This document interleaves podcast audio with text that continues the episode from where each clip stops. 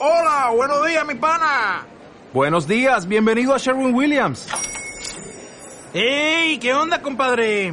¿Qué onda? Ya tengo lista la pintura que ordenaste en el ProPlus app. Con más de 6.000 representantes en nuestras tiendas listos para atenderte en tu idioma y beneficios para contratistas que encontrarás en aliadopro.com. En Sherwin Williams somos el aliado del PRO.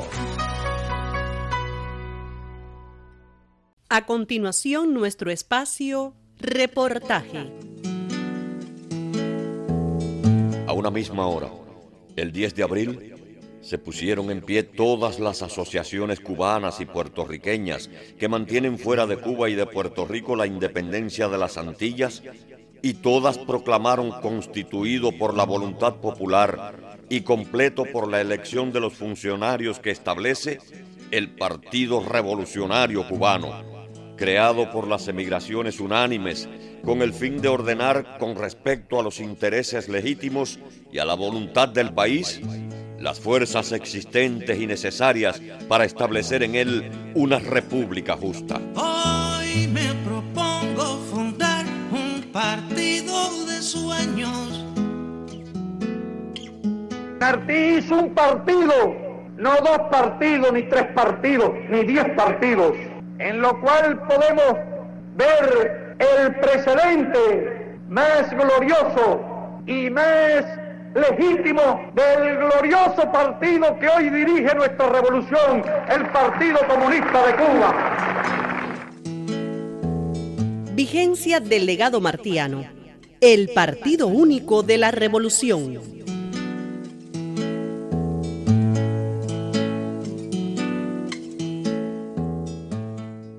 En la segunda mitad del siglo XIX ya era práctica habitual la creación de partidos políticos.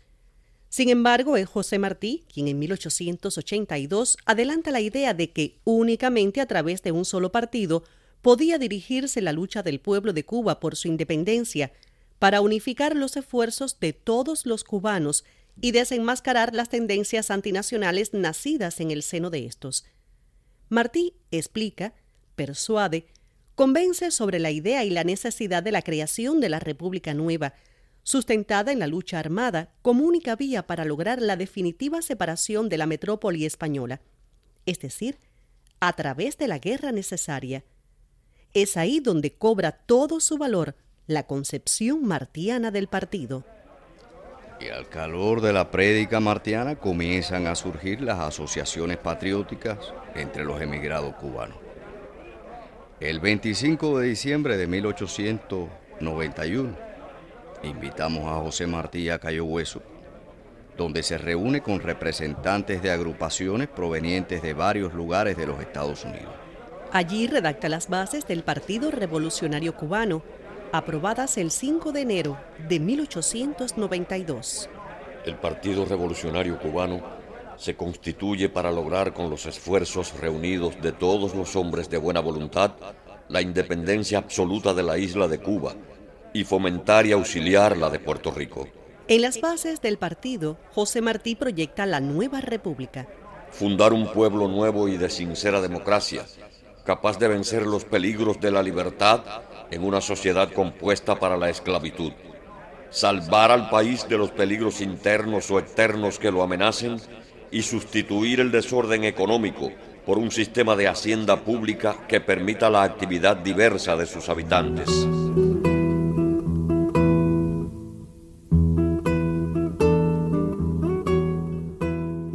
Durante el mes de enero de 1892, con la aprobación de las bases y los estatutos, se inicia el proceso para la fundación del Partido Revolucionario Cubano, resultado de la incansable lucha por la unidad de todos los patriotas, a partir del ideario antiimperialista martiano, que siempre fundamentó la necesidad de estar unidos para enfrentar al poderoso vecino del norte. Hoy me propongo fundar un partido de sueños,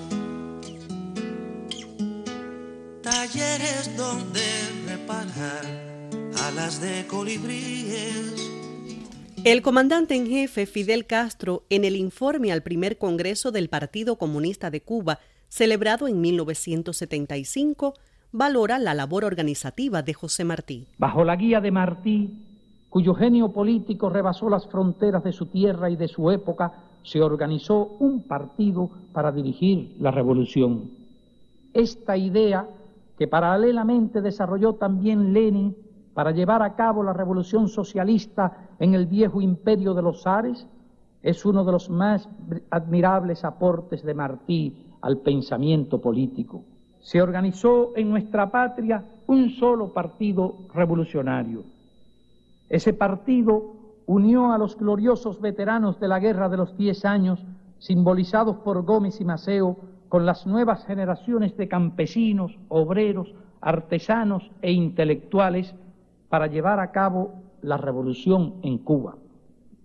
Martí conoció al monstruo porque vivió en sus entrañas.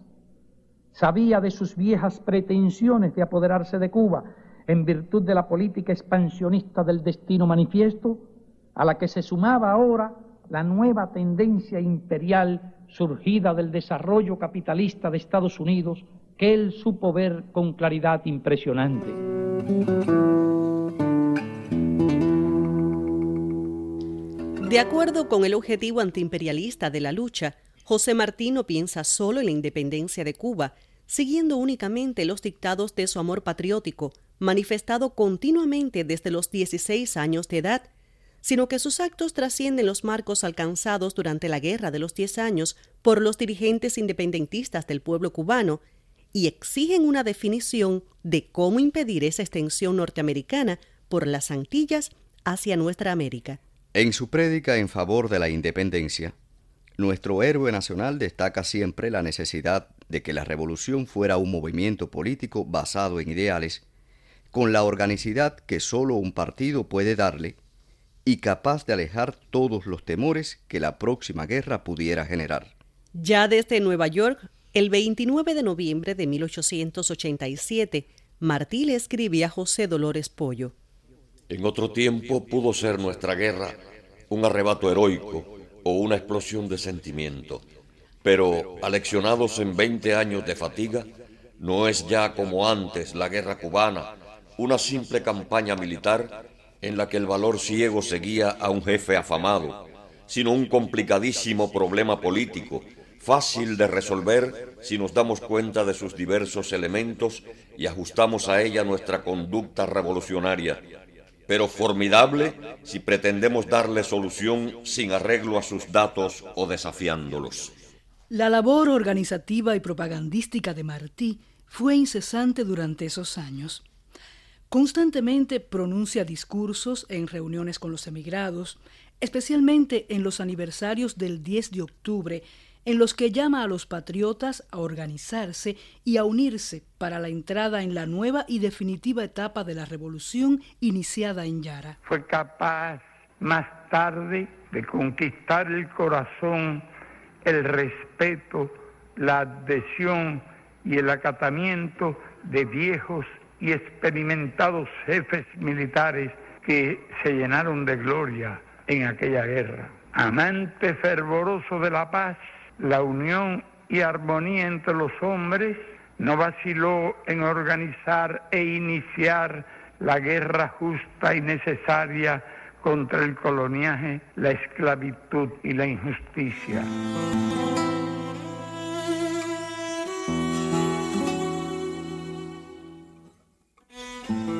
Apenas reiniciada la revolución dirigida por el partido, José Martí cae en combate y termina tres años después la guerra necesaria, pero otra vez sin independencia. Instaurada la pseudo-república, la herencia martiana no se pierde. La lucha por la real independencia continúa. Y en 1925, Julio Antonio Mella y Carlos Baliño fundan el primer partido marxista-leninista. La larga prédica, la lección y el ejemplo de los comunistas, iniciada en los días gloriosos de Baliño y Mella, al calor de la revolución victoriosa de octubre, habían contribuido a divulgar el pensamiento marxista-leninista, de modo que se convirtió en doctrina atrayente e incontrastable de muchos jóvenes que nacían a una conciencia política. Los libros y la literatura revolucionaria jugaban de nuevo un papel en el seno de los acontecimientos históricos. El pueblo mismo tenía que despertar un día a las profundas verdades contenidas en la doctrina de Marx, Engel y Lenin. Entre tanto, la tarea que se planteaba a los nuevos elementos revolucionarios era interpretarla y aplicarla a las condiciones específicas y concretas de nuestro país.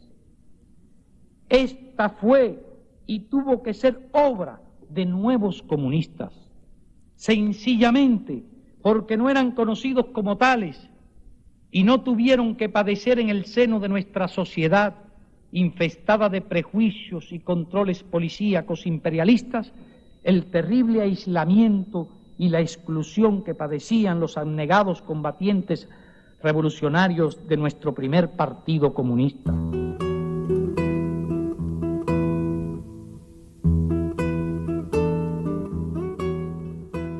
El Partido Comunista permanece en la clandestinidad hasta 1938 y al año siguiente toma el nombre de Unión Revolucionaria Comunista. A partir de 1944, la organización se reconoce como Partido Socialista Popular hasta que en 1953 es declarado ilegal por la dictadura de Fulgencio Batista.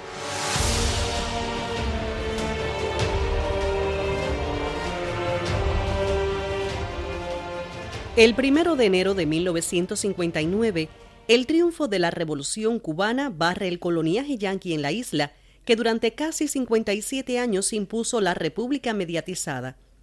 En abril de 1961, hace 55 años, comienza un amplio proceso unificador con las llamadas popularmente ORI, Organizaciones Revolucionarias Integradas, que constituye el primer paso hacia la creación del instrumento político unitario de la Revolución cubana. Por eso el 16 de abril de 1961, en viril escenario de fusiles levantados por los brazos y los puños vigorosos de nuestros obreros, en el entierro de las víctimas del bombardeo mercenario y próximos a entrar en combate contra los invasores, el pueblo trabajador pudo proclamar ya con heroica determinación el carácter socialista de nuestra revolución.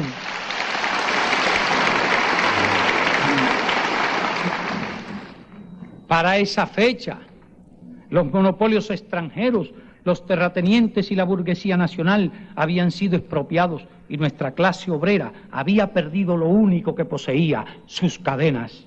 Ella como clase revolucionaria, aliada a los campesinos y demás sectores humildes del pueblo, sería la vanguardia indiscutida del proceso. El 26 de marzo de 1962 se inicia una nueva etapa en la construcción del partido, que a partir de esa fecha se denomina Partido Unido de la Revolución Socialista de Cuba, el PURS. Las condiciones estaban dadas para vertebrar en un solo partido a todos los revolucionarios.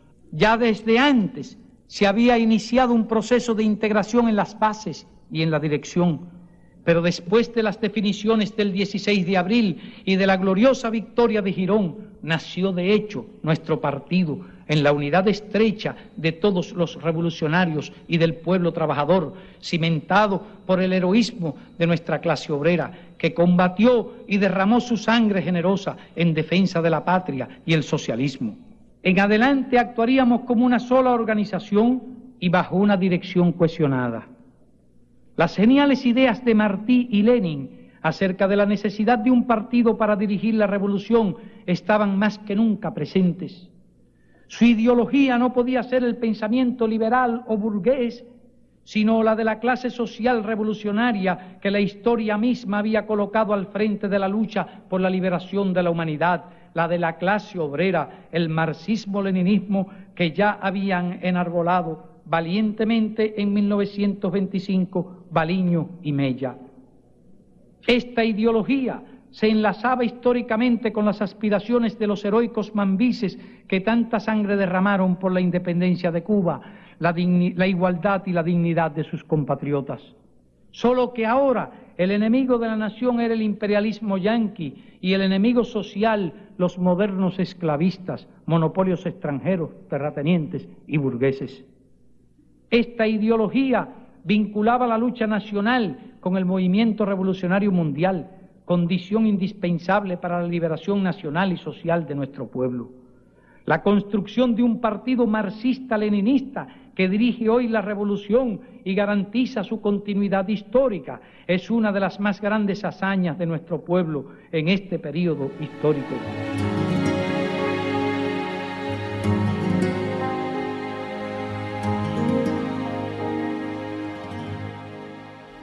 El primero de octubre de 1965 se constituye oficialmente el Comité Central y el Buró Político, y el día 3 Fidel hace pública la integración de la máxima dirección del Partido Comunista de Cuba.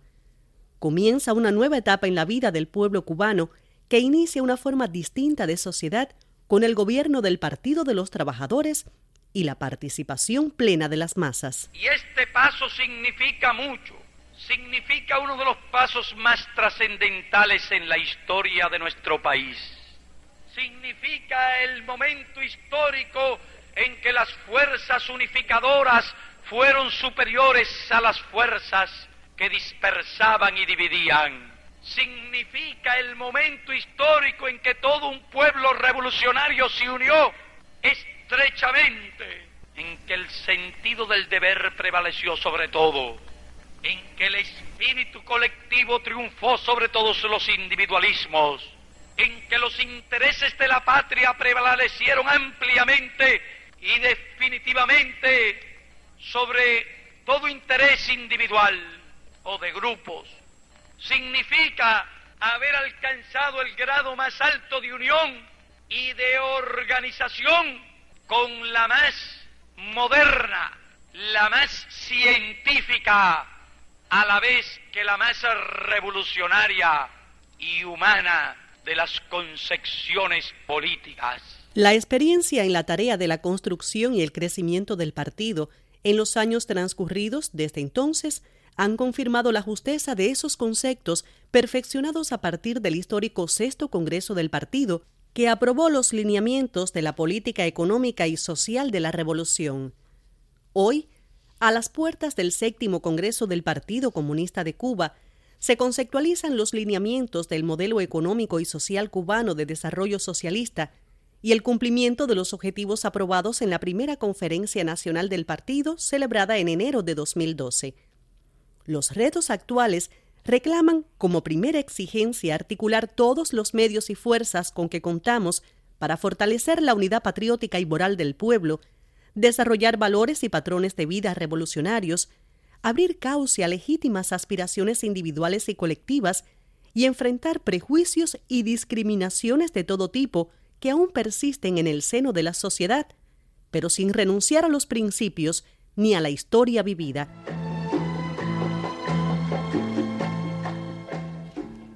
El Partido Revolucionario Cubano, constituido oficialmente el 10 de abril de 1892, cuando se conmemoró el aniversario 23 de la Asamblea de Guaymaro, que proclamó la primera constitución y el gobierno de la República en armas, hoy tiene continuidad en la sociedad cubana actual con plena vigencia de que la idea del Partido Único de la Revolución sigue adelante con principios a los que el pueblo de Cuba no renunciará jamás. El partido es el alma de la revolución. Y ese es el legado martiano ratificado por nuestro comandante en jefe, desde la constitución del Partido Comunista de Cuba en 1965 de absoluta actualidad. Defenderemos como hemos defendido hasta hoy nuestros puntos de vista y nuestras posiciones y nuestra línea de manera consecuente con nuestros actos y con nuestros hechos. Y nada nos podrá apartar de ese camino.